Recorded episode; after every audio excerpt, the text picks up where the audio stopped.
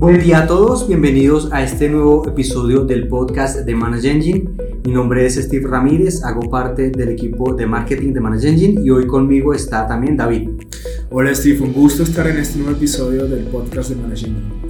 Perfecto, bueno, para el día de hoy, como estamos justamente en octubre, el mes de la, de la ciberseguridad, vamos a estar tratando un tema muy interesante que es el ransomware as a service. Tal vez ustedes han escuchado algo de ataques de ransomware. En el blog de Manage Engine hemos montado varias notas explicando qué es el ransomware, cuáles son algunos de los ataques más populares que se han producido recientemente. Pero hoy vamos a hablar de ransomware as a service. Y para esto tenemos a dos invitados del equipo técnico de Manage Engine y voy a dejar que ellos se presenten. Hola, un buen día para todos. Diego Montenegro del equipo de consultores técnicos para Manage Engine Latam. Un gusto estar aquí en un nuevo episodio del podcast. Hola, buenos días para todos. Mi nombre es Mauricio Londoño. También hago parte del grupo de consultores técnicos aquí para la TAM y estoy muy agradecido por la invitación. Bueno chicos, gracias por acompañarnos y qué tal si comenzamos como desde eh, un concepto base, de una explicación. ¿Pueden hablarnos acerca de qué es el ransomware? Ok, mira, en primer lugar vamos a la raíz. La raíz de esto es el malware, ¿no? Malware es una es una función de dos palabras de malicious software. El malware, hay muchos tipos de malware. Uno de ellos, el más famoso, el más lucrativo, es el ransomware. El ransomware es hermano, por así decirlo, del troyano, del virus, del gusano. Eh, pero aquí el principal protagonista es el ransomware. Ransomware, como su, su nombre lo indica, es secuestro, secuestrar información. Es un ejecutable que al yo detonarlo dentro de una organización lo que va a hacer es atacar los archivos y crear un enmascaramiento en ellos, cifrarlos como tal. ¿Y para qué? Para pedir un rescate, ¿no? Entonces, se ha dicho de que el ransomware es más lucrativo hoy en día que el mismo narcotráfico. Entonces, esto viene en auge y tenemos que utilizar medidas para poder contrarrestarlo, ¿no? Excelente, Diego. ¿Qué tal, Mauricio? ¿Tú podrías añadir algo más acerca de qué es el ransomware? Sí, estoy totalmente de acuerdo con la explicación aquí que dio mi compañero. Pues como él me indica, eh, básicamente el ransomware pues, es un software malicioso que infecta entonces nuestro sistema. Eh, básicamente restringe el acceso a la información, como él lo acaba de decir, y pues para hacer recuperación exige usualmente un rescate a través de, ¿qué? de criptomonedas.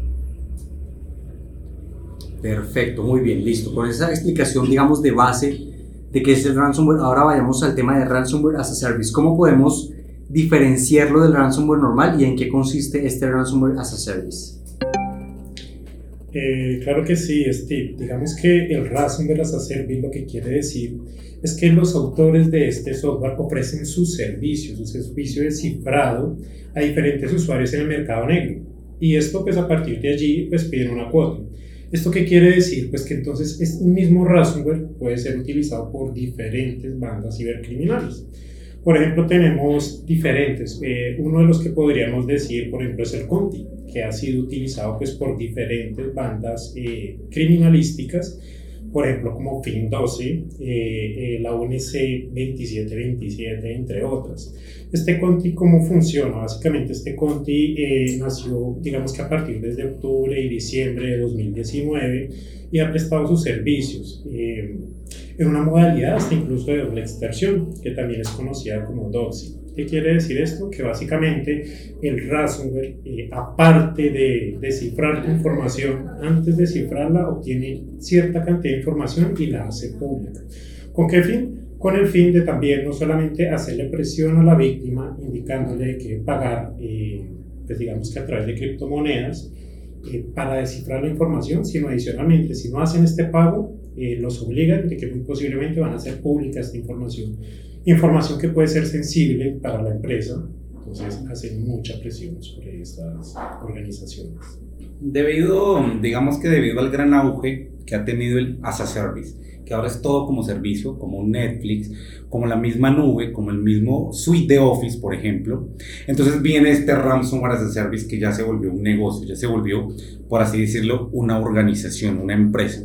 Porque como el ransomware, que nació por allá aproximadamente en el 89, con el PC Cyber, donde empezó a secuestrar información, empezó a tener gran auge y empezó a tener gran tendencia, porque resulta que también los malware son tendencia, y se generó este Malware as a Service. Organizaciones, como indicaba Mauricio, que se dedican a vender un ransomware. Entonces, ¿qué es lo que pasa con eso? El ransomware como tal es muy sencillo, es muy fácil descargar un ransomware en Internet. En Internet encontramos todo realmente. En Internet encontramos no solamente la definición, la historia, sino también cómo ejecutarlo. Y si no quieres ejecutarlo, pues sencillamente contratas a una organización, como decía Mauricio, para poder comprar el servicio y poder tener el archivo. Entonces, ¿qué pasa con estas organizaciones? Yo puedo comprar el ransomware como tal, o le puedo decir a la organización, ok, dame el ransomware y ejecútalo tú mismo. Entonces yo no tengo que hacer nada, simplemente lo que tengo que es pagar. Son varios costos, realmente es un portafolio que venden para temas de, de, ransomware as a service y ese es el inconveniente, que se están organizando para poder desplegar ransomware en cualquier organización que no tenga los parámetros y los controles de seguridad. Entonces esto hace que nosotros tengamos que trabajar el doble para poder llevar una concienciación en primer lugar y manejar mecanismos para poderlos contrarrestar. Excelente, chicos, gracias. Eh, ¿Y qué otras amenazas cibernéticas se pueden desprender de un ataque de ransomware? Bueno, mira, realmente el ransomware, eh, por así decirlo, es el malware más famoso de todos, pero de ahí, claro, se desprenden muchos malware más, como por ejemplo, primero el phishing, ¿no? Porque yo puedo instalar un malware a través de phishing. Eh, hablándolo cortamente, el phishing es poder hacer un envío de correo puede ser un correo corporativo netamente, donde yo compre un dominio corporativo, por ejemplo, arroba manageengine.com, y puedo enviar ese correo que es un phishing, que es un mensaje que realmente no es cierto, y puedo ejecutar el malware. Entonces ya estamos hablando de phishing, estamos hablando también de ingeniería social, puedo aplicar ingeniería social a una persona para poder instalarle un ransomware. Sí, correcto. Eh, digamos que otra de las amenazas cibernéticas que se pueden desprender puede ser el tema de la explotación de vulnerabilidades. Sabemos que entonces el ransomware dentro de nuestra organización va a ir como analizando, va a ir haciendo esos pequeños saltos, va a poder analizar nuestros sistemas y va a poder identificar cuáles son vulnerables. Entonces, a su vez, va a poder hacer explotación de las vulnerabilidades que tenemos a nivel interno dentro de nuestra organización. Otro tema muy importante es el tema de la suplantación de identidad. Digamos que una vez el ransomware ya nos ha atacado, ya tiene esa información, eh, si llega a atacar alguna base de datos que tenemos a nivel interno, donde están los usuarios privilegiados, va a poder ser utilización de los mismos. Digamos que para fines no corporativos y de cierta manera va a poder afectar a nuestra organización de pronto con estos mismos usuarios. Perfecto. Eh, una pregunta que surge aquí con, con, lo que hemos hablado hasta ahora. Eh, digamos que el ransomware por lo general llega y acá, acá, ataca los archivos de un equipo on-premise, de un equipo local. Pero hay posibilidad de que funcione eso en la nube, de que a través de mi equipo, si yo si debo instalar el software, el ransomware, perdón, pueda llegar a archivos que están en la nube a través de mi computador. Claro que sí, mira, ¿cómo funciona esto? El ransomware, mediante phishing, por ejemplo, puede llegar al dispositivo. El ransomware no solamente cifra dónde está, sino él empieza a propagarse. Él tiene un comportamiento algo así como el gusano, como este worm que lo que hace es propagarse. El ransomware también lo hace.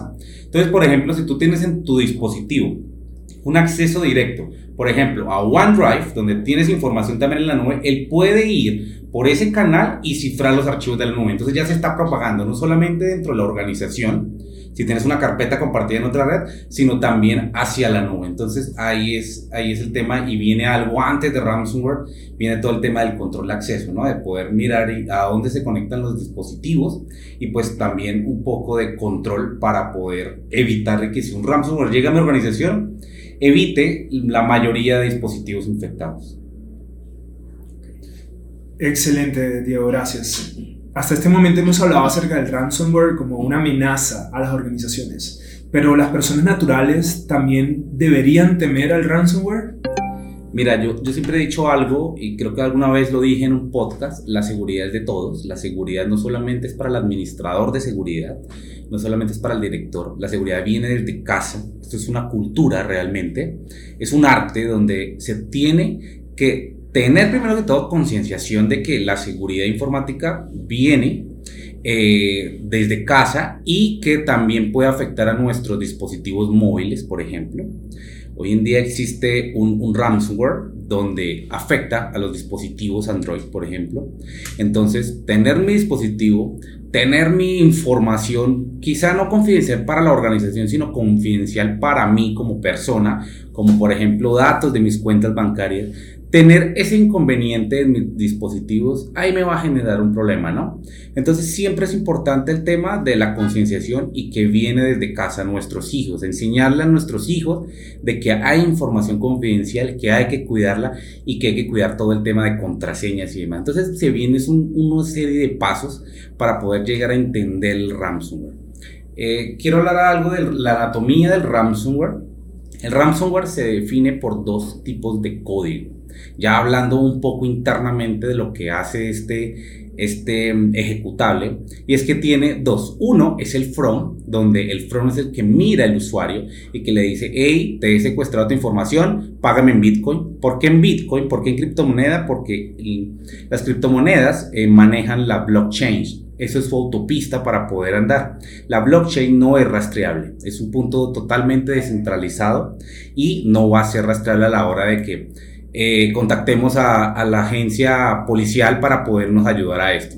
Entonces siempre piden ese rescate. Y otro eh, tipo de código ya es el file code, que el file code lo que hace es poder cifrar la información, enmascarar la información.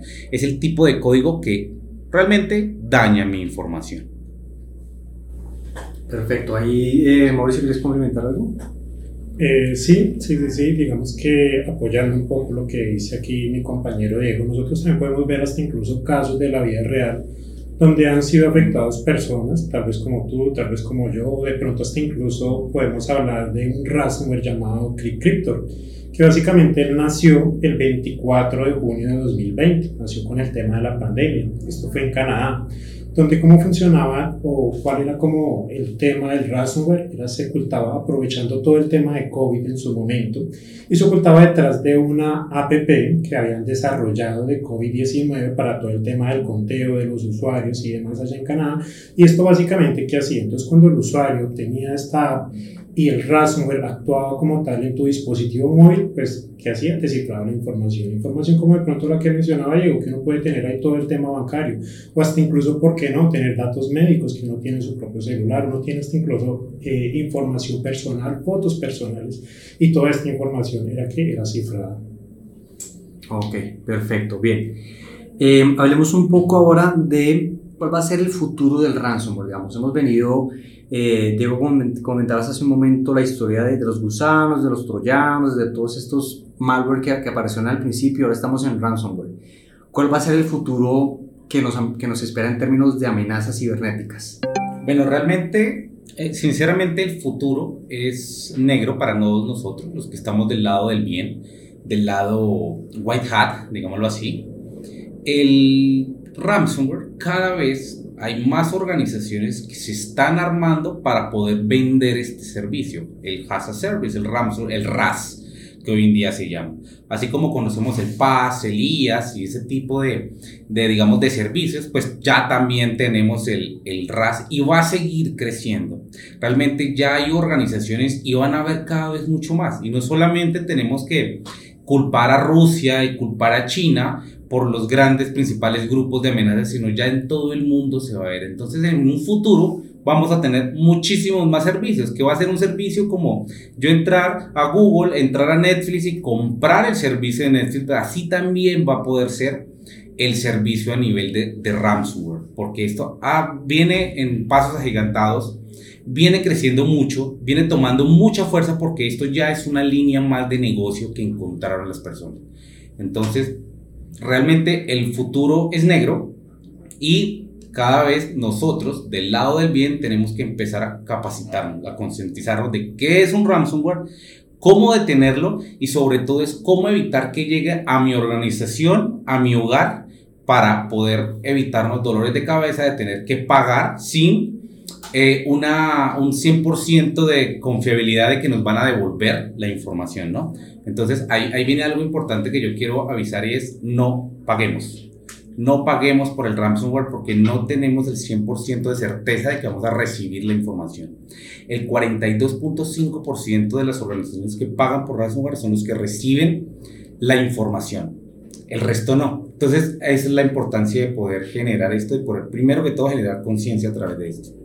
Ok, ahí es interesante lo, lo que mencionas de, de no pagar, eh, pero digamos, ¿qué, ¿qué puede hacer una empresa ya después de que ha sido víctima? Eh, no tuvimos los cuidados, permitimos que descargamos un archivo malicioso, dimos los datos que no debimos dar, se metió el ransomware, cifró la información, se robaron la información. ¿Qué, qué pasos siguen eh, para que una empresa pueda, digamos, recuperarse de un ataque de esta clase? Esa es una muy buena pregunta, Steve. Mira, ransomware y toda la gente, todos los actores que trabajan con el ransomware, esto es una comunidad, ¿no? Pero también existe una comunidad del No More Ransomware, el, hashtag No More Ransomware.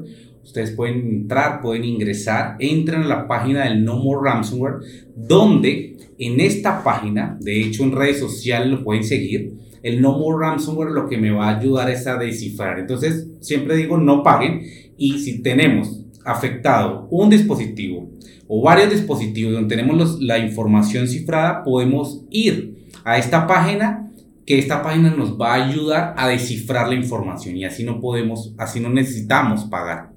Entonces sí, la invitación siempre es visiten el No More Ransomware, que ahí les va a poder ayudar, les va a dar primero que todo una charla de qué es ransomware, toda su anatomía como tal, y a su vez poder descifrar información ahí que está cifrada a través de ransomware.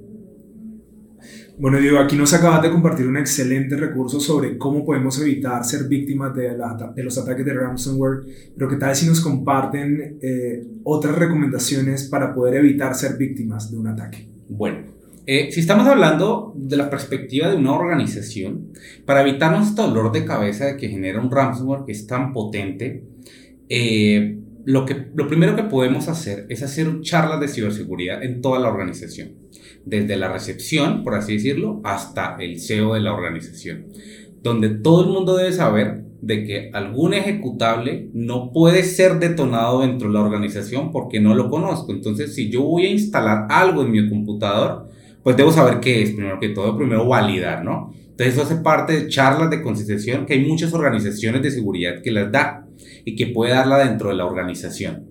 Eso es en primer lugar. Ahora, también es importante alinearlos con los dispositivos de seguridad, con todas estas marcas. Existen muchísimas marcas en temas de seguridad que nos pueden ayudar a tener una visibilidad y a evitar, como por ejemplo un control de aplicaciones, donde yo pueda tener una lista blanca de aplicaciones y una lista negra, donde solamente se puede ejecutar aplicaciones corporativas dentro de una organización. Entonces con eso no estamos atacando directamente el, el, el ransomware, sino simplemente estamos haciendo lineamientos corporativos dentro de una organización para evitar esos dolores de cabeza. Esos y muchos más, porque realmente no solamente es en, en pro de, de, evitar el ransomware, sino cualquier tipo de malware o ataque cibernético. Entonces, alinearnos a soluciones como por ejemplo de, eh, DLPs, donde nos ayudan a evitar la fuga de información, la pérdida de información, herramientas que nos ayuden con el control de aplicación, como habíamos dicho, herramientas como SIEMS que nos ayudan a tener una visibilidad, como por ejemplo yo poder tener un reporte, o más bien los administradores de seguridad, tener un reporte algo tan simple como cuántas aplicaciones están instaladas en los dispositivos.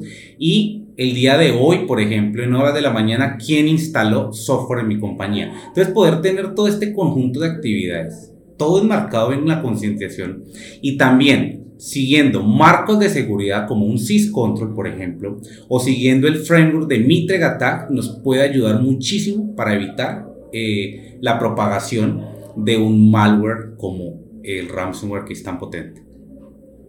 Sí, sí, sí, digamos que también apoyando un poco más de todo lo que está diciendo aquí mi compañero Diego, también de pronto pienso que es importante también todo el tema de las actualizaciones actualizaciones, tener nuestros dispositivos actualizados, como lo veníamos diciendo, tanto personales como también los corporativos a nivel interno de nuestra organización, todo el tema de SIEM, también como lo venía comentando, todo el tema de un IPS, un firewall, un antivirus, toda esta información, todos los controles que debemos tener a nivel interno pues para defendernos o para estar entonces digamos que plenamente ahí alineados con el tema de la seguridad. Y eso es muy importante tenerlo en cuenta. También pues tener dispositivos y herramientas de backup, ¿no? Que también es súper y mega importante, sobre todo en estos temas de ransomware, pues porque sabemos que si llegamos a ser víctimas como tal de un ransomware, pues ¿qué tenemos que hacer? Tener como estas copias de respaldo y sobre todo no tenerlas en un mismo dispositivo, de pronto en ese dispositivo donde puede llegar a ser afectado por el ransomware, porque él también, ¿qué va a hacer? Va a intentar buscar estas copias de respaldo y va a intentar cifrarlas. ¿Con qué fin? Como en el fin de que si yo como usuario, como administrador de TI, si tengo pues mis dispositivos y voy a intentar hacer como esta restauración de estas copias, y si mis copias ya van a estar cifradas, pues no va a tener ningún sentido. Entonces también una buena recomendación sería tener todo este tipo de herramientas y que estas herramientas tal vez tengan eh, estos backups en diferentes servidores, tal vez si puedo tener una en la nube, tal vez hasta incluso, ¿por qué no tenerla? Uno en un dispositivo externo, en, tal vez en, en un disco duro extraíble. Sería muy importante tener en cuenta también estas recomendaciones. Perfecto, bien. Bueno, ya nos dieron como recomendaciones, nos dieron todo el tema de buenas prácticas que podemos tener en la, en la compañía para evitar caer en este tipo de ataques. pero quisiera que habláramos muy brevemente sobre esas señales que podemos identificar bien sea en un correo electrónico, bien sea en un mensaje por, eh, de texto, bien sea en una página web que nos pueden dar indicios de que ahí es un sitio de malware. ¿Cuáles son como esos, esos signos de alerta que yo como usuario debo tener presentes antes de hacer cualquier transacción en Internet para, para digamos, sospechar un poco de, de esos contenidos que me están ofreciendo? Claro, mira, Steve, el ransomware tiene tres formas de propagación en primer lugar. Peer-to-peer, peer-to-peer es de dispositivo a dispositivo, cuando dos dispositivos están conectados en una red, una forma de propagación. También mediante un link, que yo doy clic en ese link y me descarga automáticamente. Cuando ustedes entran a un link y descargan un software para ser instalado, de esa misma forma funciona el malware. ¿Qué se puede hacer ahí? Entonces ahí, ahí, ahí es lo importante y por supuesto el correo electrónico, que es el, el, el método más común para que pueda entrar a la organización. Entonces, en primer lugar, nosotros conocemos nuestro trabajo, nosotros conocemos nuestros remitentes, nuestros destinatarios a nivel de correo electrónico. Entonces, primero ver que hay mensajes que realmente se salen de toda proporción corporativa y empiezan a decirnos cosas como, por ejemplo, eh, usted está despedido.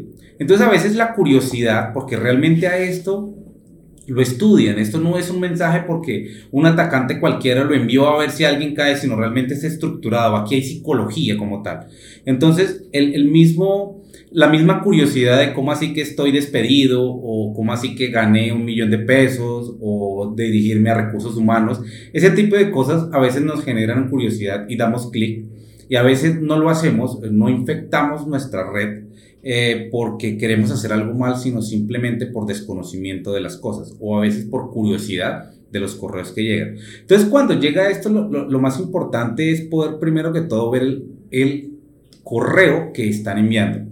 Ahora, si estamos trabajando en una organización donde su dominio es arroba manageengine.com, los, los atacantes lo que hacen es primero que todo una etapa de reconocimiento, que es una etapa importante eh, del principio a nivel de hackers, que es reconocer la organización, ver el dominio de la organización y lo que hacen es un despliegue de recursos, que es comprar un dominio, porque ellos también invierten para poder hacer esto.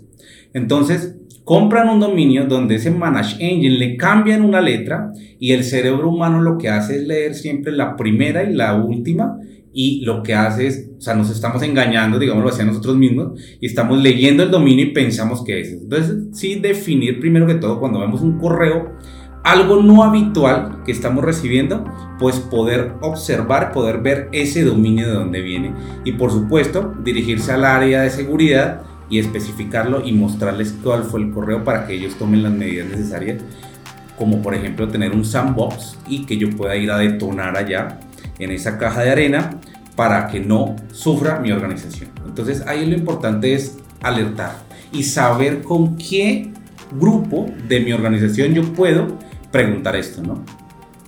Genial, bueno, pues muchísimas gracias por toda esta información. Hemos hablado sobre la naturaleza del ransomware, qué es el ransomware as a service, cómo podemos evitar caer en esta amenaza.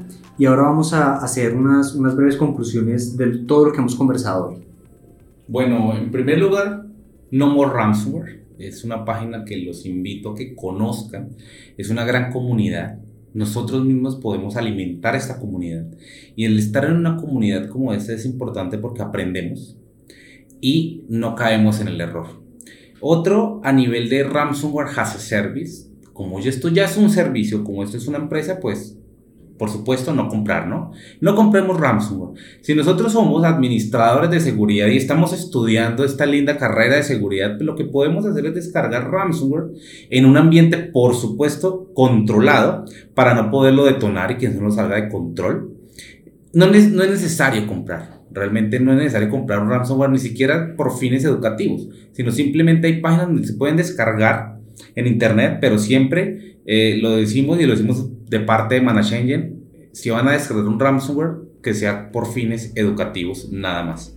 Y por favor, pues tengan en cuenta entonces lo que hemos venido hablando, todo el tipo de controles de seguridad, desde la sensibilización del usuario hasta tener una infraestructura robusta, ya que hay muchas personas externas que nos van a querer afectar nuestra información, todo el tema de 100, antivirus, actualizaciones al día, entonces por favor tengan muy en cuenta sus organizaciones. Genial, perfecto. Bueno, pues a todos ustedes que nos están acompañando en el podcast, muchísimas gracias por estar en este episodio. Les, les recordamos que cada mes estamos publicando un episodio nuevo del podcast de Manage Engine. Lo encuentran eh, disponible en Spotify, en Google Podcast, en Apple Podcast y obviamente en la página web de manageengine.com barra latam. Eh, de nuevo a ustedes muchas gracias, a todos nuestros invitados también muchas gracias por acompañarnos hoy. Gracias Steve, gracias David. Gracias Steve, gracias David. Gracias chicos por acompañarnos y bueno, qué buen espacio. Muchas gracias a todos y nos vemos en la próxima. Adiós. Adiós. Adiós.